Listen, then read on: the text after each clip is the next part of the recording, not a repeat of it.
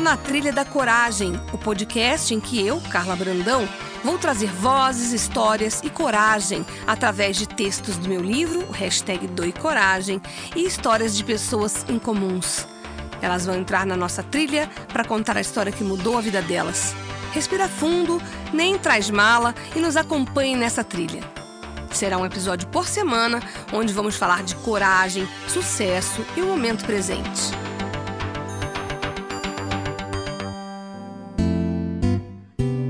Olá, começando mais um Na Trilha da Coragem, hoje com um professor, advogado, estudioso, doutorando de pós-graduação em Direito na Universidade Federal da Bahia. Eu estou falando de Cleison Dias, um especialista que eu conheci no início desse ano, quando houve o caso do George Floyd, mas que se tornou um grande amigo porque ele é um cara obstinado por esclarecer essa causa, a causa antirracista. Como você vai, Cleison?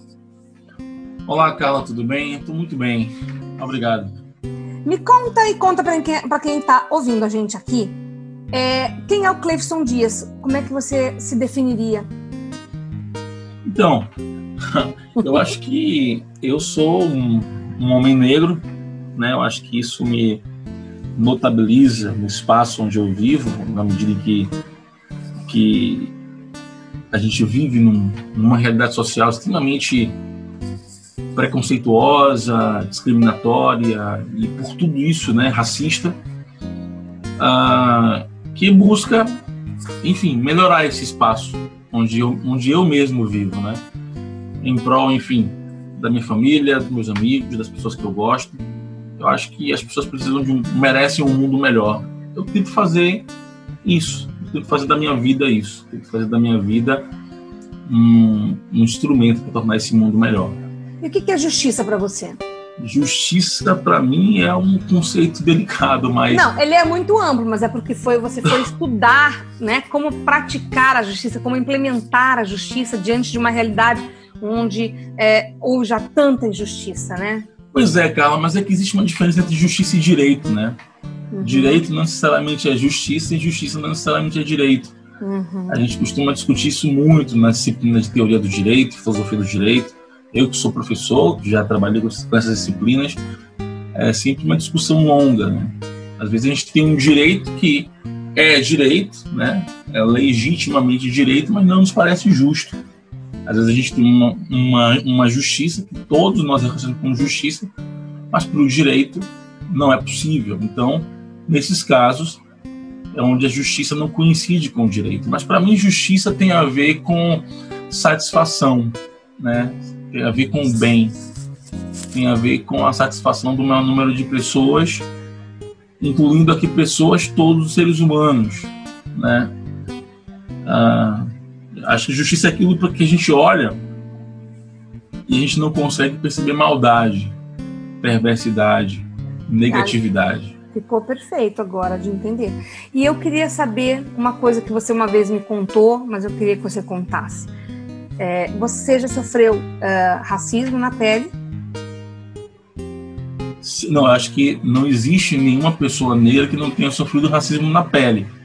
Eu acho que talvez uma essa essa pergunta queira eu acho que essa pergunta é uma pergunta muito perigosa, eu diria, né?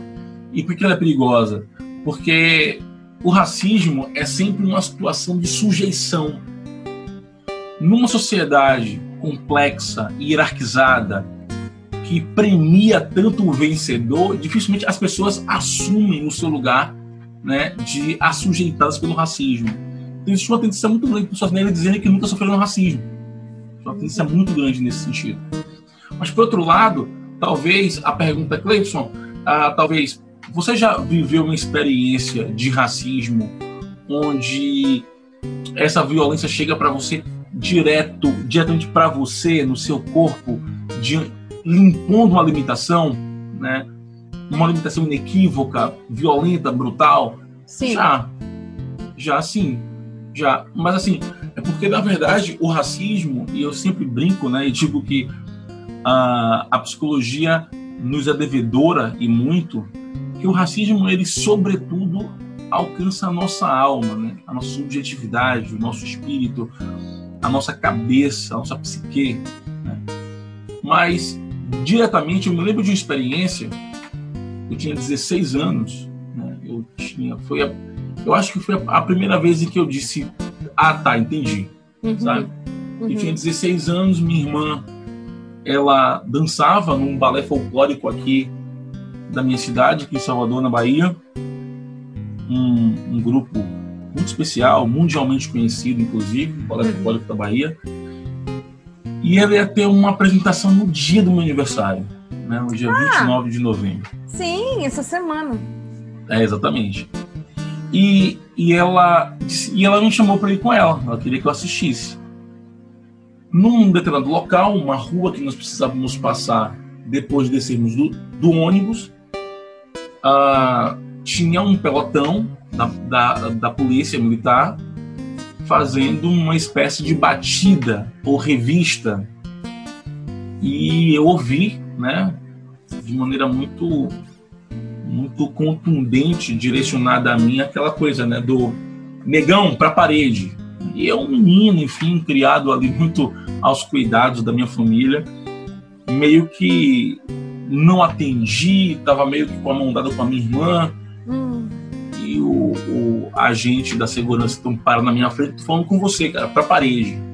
Eu fui para a parede, sofri uma, uma uma revista extremamente violenta e vexatória, como é a praxe, muito comum até os dias de hoje, aqui na cidade de Salvador.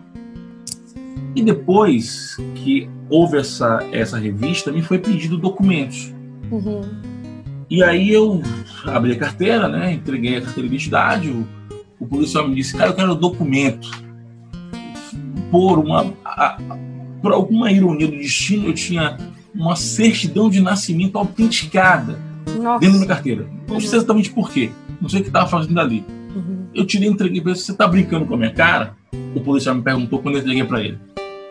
E eu fiz. Não sei, eu sou de documentos. Eu te dou, eu te dou meu, meus documentos. Não sei o que o senhor quer. Ele então me disse: documento de preto é carteira de trabalho.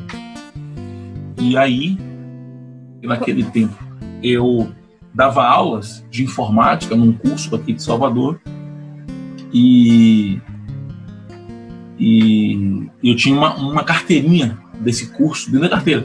E o policial viu. Eu não, eu não entreguei para ele, não tinha essa expertise né, de entender o quanto aquilo, qual é o valor que aquilo tinha. Uhum. Ele viu, então ele disse: Ah, você dá aula na BAIS, você é professor da BAIS, né, que era essa escola Sim. de informática. Já não existe mais essa, essa escola de informática. Ele disse sim, sim, eu sou um monitor ou coisa parecida, não me lembro mais bem também na época o que, que, você que função eu me encontrava.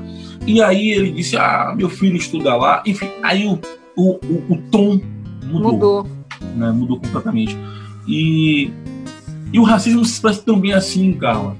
Quer dizer, nós sofremos ah, perversidades inomináveis por motivos absolutamente bobos. Vejo o caso agora do, do, do jovem negro em Paris, né? Que foi Sim. arrastado para fora de uma loja porque não usava máscara, né?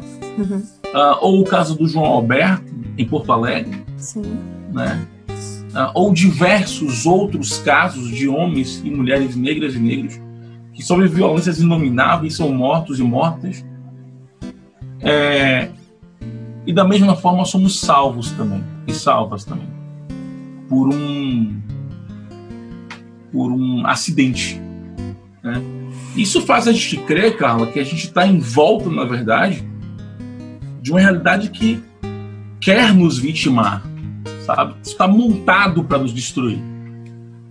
E isso é muito grave. É, eu tenho que te fazer uma pergunta. Foram 338 anos de escravidão no Brasil e são 132 anos depois que a Lei Áurea foi decretada pela Princesa Isabel.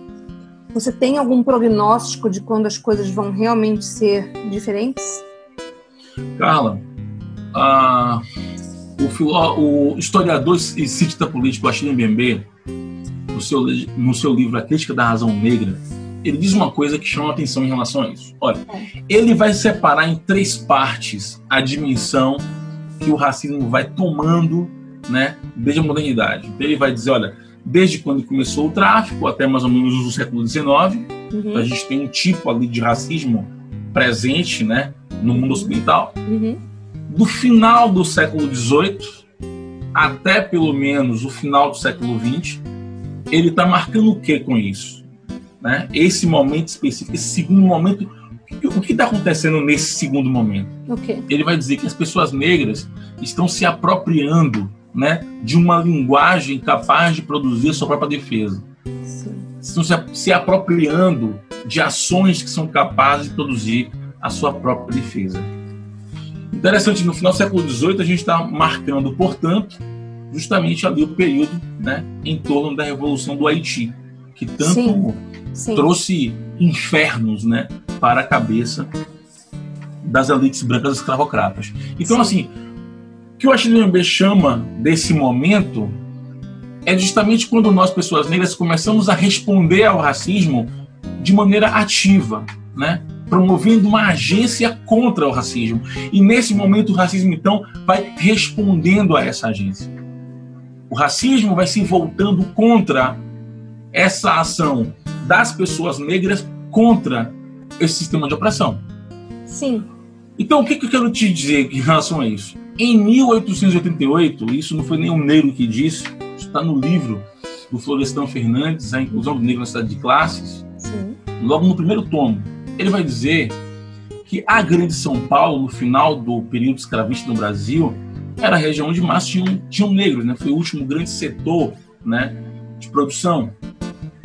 Ah, e ali, cerca de 5% das pessoas negras que viviam na região de São Paulo eram de fato é, escravizadas.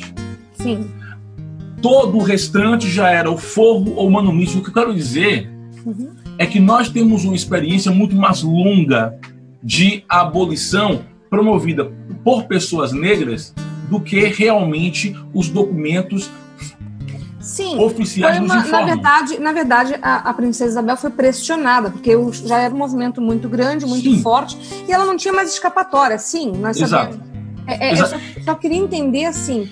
É, se você tem, você, Cleison Dias, se você pudesse fazer um prognóstico, esse podcast está gravado, você mensura quanto tempo para começar a virar essa história? Eu acho que a história já está virando. Já Sim, está no virando, gerúndio, tá? eu também estou já vendo isso. Virando. Mas você tem mais. É isso. Eu acho que um dado acerca do que seria o ideal, a gente não pode fazer isso, né? Eu lembro que ah. eu, eu, tive, eu tive a honra de ser um pesquisador junto ao professor Carlos Mulvederberg, que escreve o livro é, Racismo e Sociedade, uh, publicado aqui no Brasil pela editora Masa, agora está sendo publicado pela Nadjala. É, e o professor, eu, eu, eu perguntei para ele isso, né? Professor Carlos Mu, quando é que a gente vai vencer o racismo? Boa. Perguntei. E ele me disse o seguinte, Cleibson, o racismo é um fenômeno histórico, só a história vai dar conta do racismo. Mas a história, ela é feita justamente das nossas ações. São nossas ações diárias que constroem a história. E eu tenho uma, uma, uma coisa para te perguntar. Você acha que todo branco é racista? Eu ouvi isso recentemente. Carla, eu acho que todas as pessoas são racistas, já que o racismo é uma forma de consciência historicamente construída. O que nós fazemos em relação a isso é lutar diariamente contra o racismo. É, dizer que as pessoas são racistas não quer dizer que essas pessoas elas tenham o mesmo lugar diante da ordem racista, né? Então as pessoas brancas elas vão ter muito mais dificuldade de compreender os limites, né, que são impostos às pessoas negras diante do racismo. Muitas vezes elas lutam contra o reconhecimento, inclusive, desses limites. No entanto, a gente não pode esquecer uh, jamais que é possível perceber esses limites. Diversas pessoas brancas já perceberam esses limites. Hoje em dia existe um debate bastante profícuo e importante sobre branquitude do dia, feito por pessoas brancas com altíssima qualidade, e isso precisa ser percebido e compreendido. Eu acho que dizer que as pessoas brancas são racistas tão somente é, é, é a gente tentar trazer o, o, o problema para um campo onde a, gente constrói menos, né? ou a gente constrói pouco. Uhum. Porque eu acho que o racismo é um problema de todas as pessoas. É um problema para e de todas as pessoas. Uhum. Eu acho que quando acabarmos com o racismo, não, não teremos um mundo melhor para pessoas negras, teremos um mundo pra melhor para todas as pessoas, né? Eu acho que, por exemplo, um cara. Como... Para, em suma, para o Homo sapiens, né? Porque nós todos somos Homo sapiens, não existe divisão de raça em tese, né? Sim, sim. Dizer que não existe divisão de raça é o que a gente precisa ter bastante consciência sobre isso. Embora a gente não embora não existam raças biológicas, nós, nós temos certamente é, é, é, a presença de uma ideia muito forte, mental, das raças do ponto de vista sociológico. E é Sim. importante que a gente entenda isso. É muito importante que a gente entenda isso. Porque quando a gente afirma esse, esse, esse discurso universalizante, porque, por exemplo, cara, a gente pode fazer uma divisão. Né? O Franz Fanon, em 51, na verdade desde antes, mas publicado em 51, na sua obra Pele Máscaras Brancas, ele fala sobre estarmos rumo a um universalismo. Mas ah, e ele aponta os limites do racismo pre, é, presente tanto na consciência de pessoas negras quanto de pessoas brancas. No entanto, é importante dizer que o humanismo fanoniano, né, esse rumo ao humanismo fanoniano, não se confunde ao rumo ao humanismo feito com toda a disfarçatez da, da democracia racial, que tenta afirmar que não precisamos lutar contra o fenômeno da raça. Uma que pergunta. nós pesquisamos e ainda, e ainda lutaremos contra esse fenômeno durante algum tempo, até que pelo menos a gente consiga debelar o problema racial.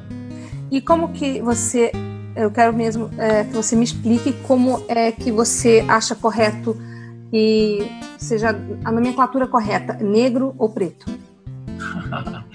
Olha, eu, eu, preciso lhe dizer que o movimento social negro ele se irrita um pouco com essa essa essa pergunta, né? Mas é uma questão que eu tenho que perguntar para a pessoa não, que sabe sim, responder. Claro, eu, é, sim, eu, claro, tenho que saber, eu, eu tenho que saber para não creio... cometer mais esse erro e quem está ouvindo também deve ter essa curiosidade, né? não, claro, claro. Eu, eu, eu creio, inclusive, que essa é a dúvida de muitas pessoas brancas. Também né? acho Mas o que eu digo é que. Tem jeito, outra hora outro jeito. Tem gente que prefere uma coisa, tem gente que fala, e eu, eu já não sei mais a que. Então, o que você, Cleison Dias, falar, eu vou, eu vou querer entender e adotar.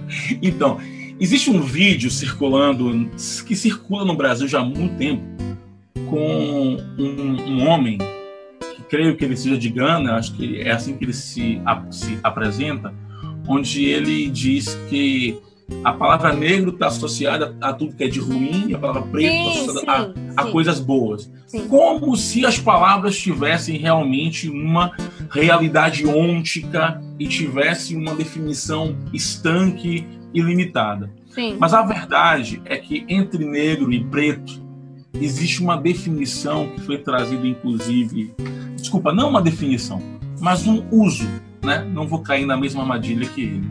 Um uso que é trazido pelo movimento negro. Cara, eu preciso dizer para você que se eu quero discutir questão racial, eu preciso dar conta de elementos históricos que são valorosos para a gente. Um deles é, sem sombra nenhuma de dúvidas, a ideia de, de dos mais velhos, né? De uma anterioridade, de uma tradição, eu diria até. Ah, tô entendendo então, onde o, você quer chegar, porque até então usou a diga. palavra negro. Eh, deixa eu ver só para entender. Até hoje usou a palavra, usou a palavra negro. E agora há um movimento para mudar para preto, é isso? Não, existe, eu acho que é mais do que isso. Não, mas é, mais o seguinte, as... só de uma, de uma explicação prática. Somente o seguinte, é porque as redes sociais impõem pra gente, em alguma medida, esses limites. O que, que eu vou dizer para você? Olha, o movimento negro se junta na década de 70 e decide fundar um movimento social, né, institucionar um, um, um, um, movimento social de alcance nacional, o Movimento Negro Unificado, né, que inicialmente tinha até um outro nome, mas depois se resolve por esse nome. Tá. Ah, mas sempre com a palavra negro presente. Sim. Por quê? Porque pra gente, né, naquele momento, a palavra negro significava um lugar de insubordinação. Entendi. E a, e a palavra preto tinha ali o seu lugar de subserviência tá? Você pode tomar duas, duas acepções, né? O negro fujão e o preto da casa, né? Então são essas acepções que dão lugar à escolha por parte do movimento negro uhum. pela palavra negro e não pela palavra preto. E hoje, novembro de 2020, como que a gente deve lidar com isso? Eu vou continuar usando a palavra negro. Eu não, tá. tenho, não tenho problema com isso. Não tenho problema com isso. Agora, e, enfim, a, mas eu reconheço o fato de que parte significativa da juventude influenciada por, é, pelas redes sociais tem utilizado a palavra preta e eu, eu não vejo impertinência nisso. Tá. Mas o que eu vejo é um problema histórico em você não reconhecer né, essas questões ligadas ao ativismo social na história desse país. Eu acho que isso a gente precisa valorizar. E eu quero saber de você. Os Estados Unidos tiveram 240 anos de escravidão. Abraham Lincoln, quando fez a, a, a né, acabou com a escravidão no, nos Estados Unidos, ele fez uma reforma e deu terra para os negros. Mas ainda hoje tem caso de George Floyd e, e, tudo mais que abalou o mundo, Minneapolis. Foi quando nós nos conhecemos, porque você foi convidado a falar sobre esse tema e você fala muito bem. E eu quero entender da sua, por você, como que hoje você enxerga o, o, o movimento negro americano e o movimento negro no Brasil, se é que é possível te pedir de uma forma reduzida? Então, o movimento negro nos Estados Unidos, contando ali com entre 12% e 13% da população, compostos por pessoas negras, consegue ter um nível de, de efetividade uh, e, de, e, de, sucesso, eu diria, ou de êxito, para quem uh, preferir, muito maior do que o movimento negro brasileiro, né? Ah, especialmente no campo né, das questões mais privadas, eu diria, não tanto nas questões públicas. Por mais que nós tenhamos tido um presidente americano negro, uma vice-presidente agora americana negra, Sim. mas eles não foram eleitos a partir dessa pauta, né? Ah, o que eu posso dizer para você é o seguinte: o Brasil a gente tem um problema muito grave com o movimento social negro, uh, resultado de um trabalho muito complexo e exitoso dos sistemas racialistas brasileiros, especialmente com a questão uh, colocada para a gente como uma democracia racial. Isso Sim. se popularizou, isso a gente vê no século XXI, em 2020, na boca ouvimos do presidente semana, da República e do vice-presidente. É, ouvimos semana passada, né? exatamente. Então, assim, isso é o que dificulta muito você conseguir fazer uma discussão com as pessoas nas ruas quando você tem os mandatários dizendo que ele não existe. Mas mais do que isso, a gente sabe, cara, que até 2010 a, a Globo não falou o movimento negro na sua, na sua, no, no seu jornal nacional, né? 2010 é a primeira, há 10 anos, né? Ah, foi a primeira vez que uma pessoa negra sentou na bancada do Jornal Nacional. Tá? Isso é muito grave. Né? falando de uma grande rede de TV.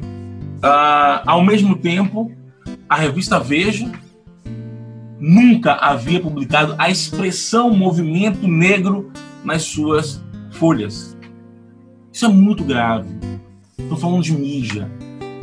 Em especial, dizer para você que mídia é justamente um expediente, é um elemento da, da sociedade que é tido como elemento público, pela força que ela possui. A gente até brinca, né? A mídia é o quarto poder, né? Então, assim, é importante que a gente tenha o papel da mídia. E o papel da mídia no obscurantismo acerca desse legado, desse verdadeiro legado que o movimento negro tem para, para o país é, é gritante, é estarrecedor. E no Brasil se trabalha muito ainda com essa coisa do não falar para continuar. Então a gente não fala sobre questão racial, a gente se intimida diante desse tema, a gente não fala sobre isso, se incomoda, as pessoas se satisfazem com esse incômodo e se calam e os problemas continuam. E esse, é, um, e esse é, um, é, um, é, o nosso problema. 2020 a gente está experienciando uma outra coisa. Sim. Estamos falando muito sobre isso, estamos discutindo muito sobre isso. Acho que de maio para cá nós nunca falamos tanto, tanto sobre questão racial nesse país.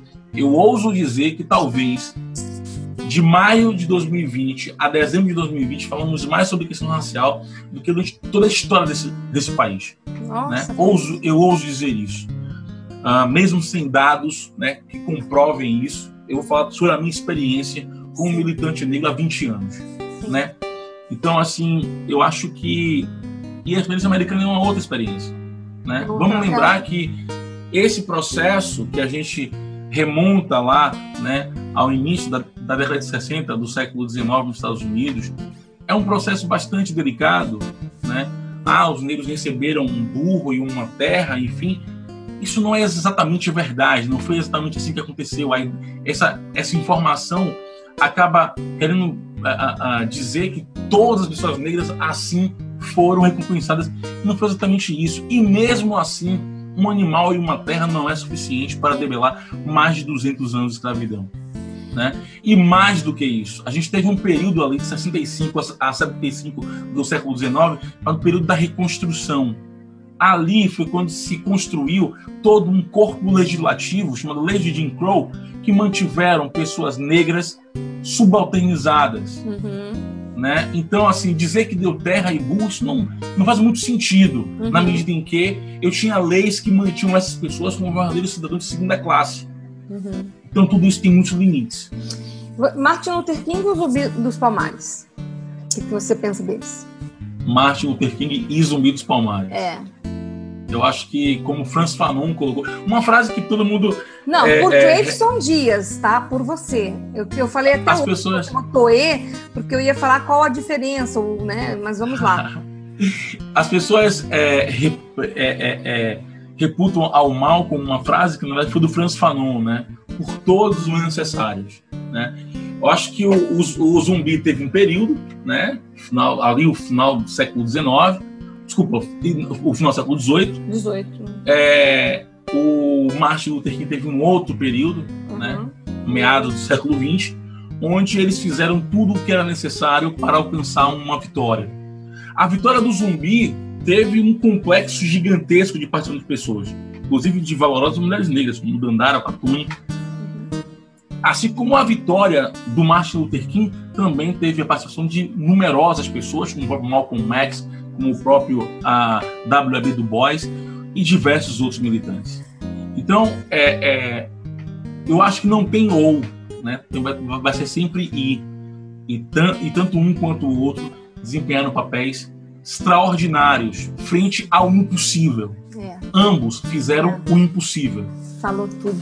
E eu li uma história que eu achei tão linda, não, não, na verdade eu não, não domino isso, mas eu queria falar contigo que eu li que os, quem estava liderando o movimento contra a escravidão, é, eles usavam uma camélia no seu, na, na, sua vestimenta. E essa camélia vem da, do livro A Dama das Camélias, de Alexandre Dumas Filho, que uhum. era discriminado, ele o pai, porque ele tinha uma ascendência negra.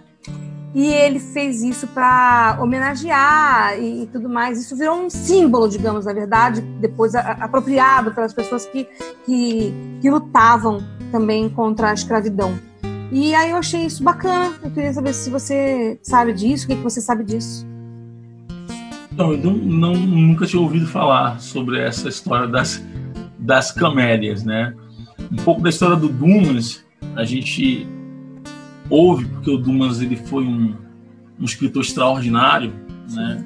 Se transforma em filme, um filme que, pelo menos eu, eu gosto muito de assistir, que é Conde de Monte Cristo, mas tem, tem várias outras obras. É, mas é do pai dele, o Conde de Monte Cristo, do, do Alexandre Sim. Dumas mesmo. Foi o Dumas Sim. filho que fez a Dama das Camélias que virou esse. apropriaram, né? Depois se o movimento se apropriou para poder usar e virar um símbolo provavelmente até velado para poderem se identificar os páreos, né?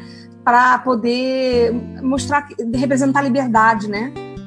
É, nós, utilizamos ao longo da história da luta contra o racismo muitas estratégias de identificação, né? Uma vez Quais?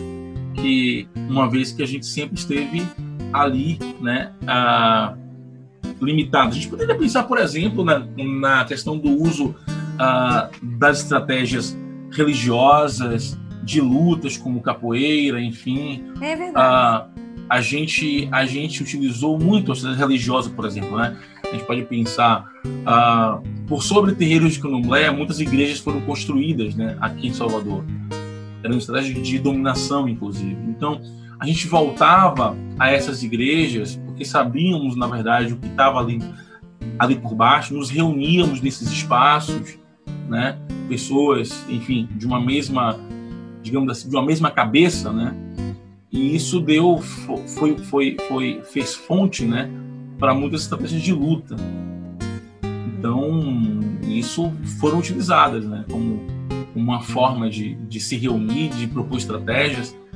E a gente sempre fala sobre, sobre a coisa da, da, da de como de como essa resistência ela vai sendo moldada por diversos elementos, né, que estão na sociedade que estão dentro dos espaços de poder, aquele sujeito que está ali, o, o, o, copeiro, o faxineiro, que eram as, as funções que nos eram delegadas, né, que nos eram destinadas socialmente, e como essas pessoas foram ali, a partir dos seus signos ou símbolos desses espaços, ah, compondo né, uma, outra, uma outra fonte de informação para os revolucionários, para a saída desse lugar de sujeição extrema que foi o sistema de escravidão e, e, e, a forma com a qual o racismo deu a escravidão, principalmente a escravidão moderna. Né?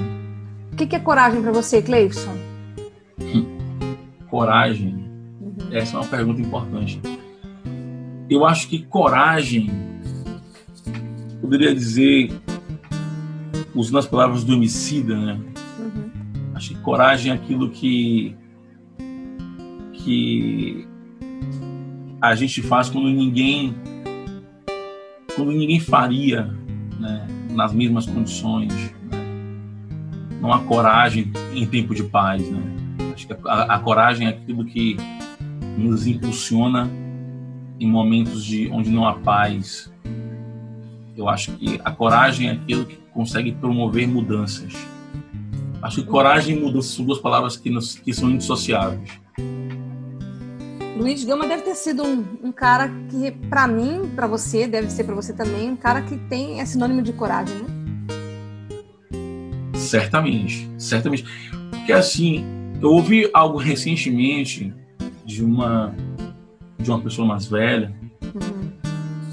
dizia que nós promovemos a arte de realizar o impossível. Né? Luiz Gama foi uma dessas, dessas figuras. Um menino ah, escravizado, né, a partir de dívidas do seu pai, menino mestiço, consegue ele também não se... deve ter entendido nada, né? Como você naquele dia que você comentou da batida policial, ele um dia era livre, outro dia ele foi para outro estado e chegou lá escravo, né? É, na verdade ele começa a escravidão aqui na Bahia mesmo. Né? É. Quando ele chega no Rio de Janeiro escravizado, é. ele já era um, ele já era um cativo, né? Ou melhor, um escravizado, né? São são processos diferentes.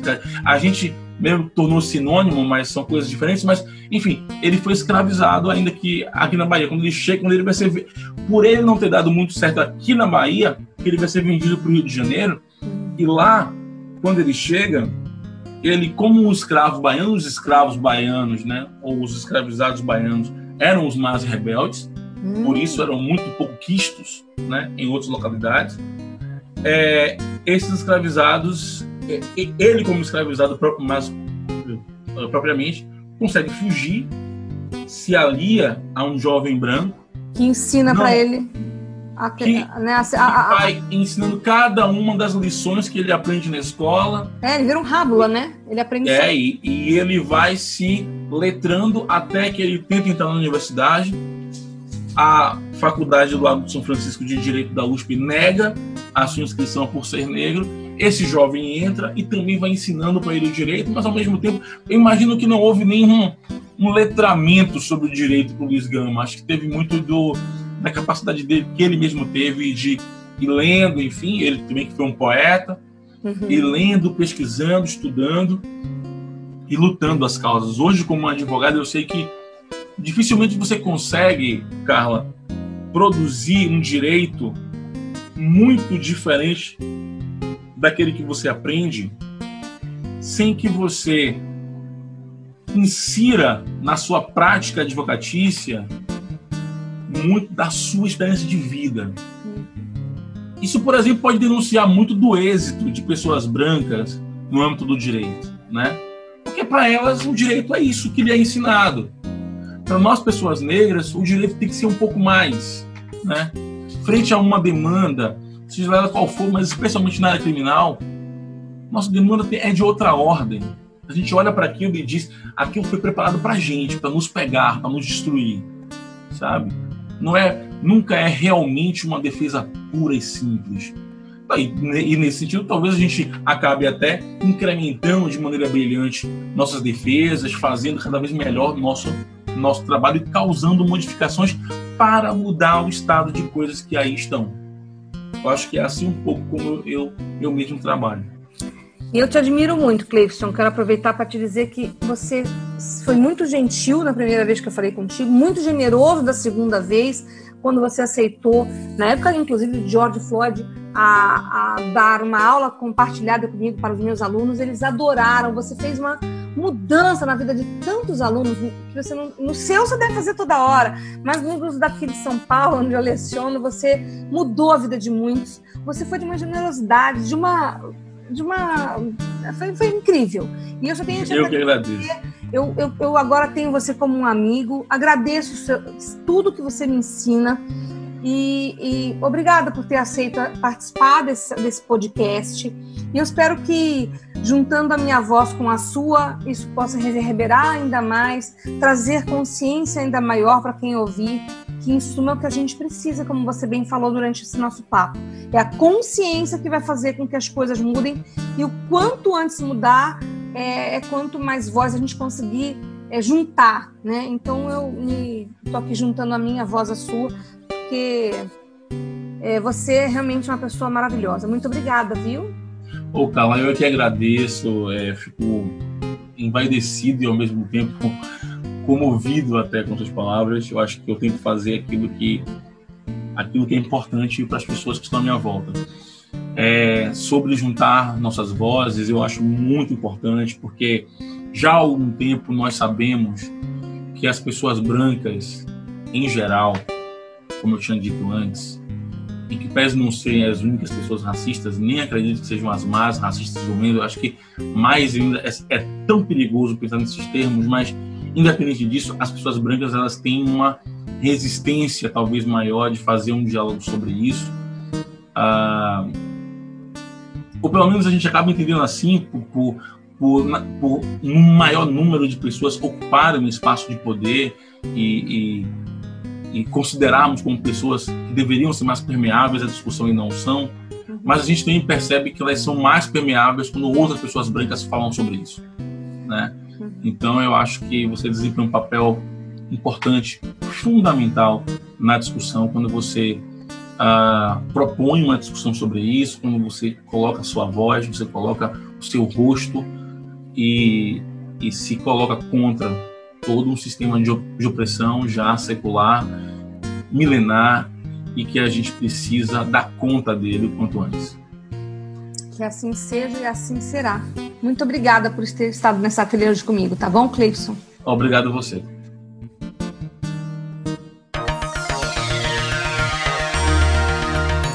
Foi o Na Trilha da Coragem. Semana que vem tem mais, sempre com uma história em comum e relatos inspiradores.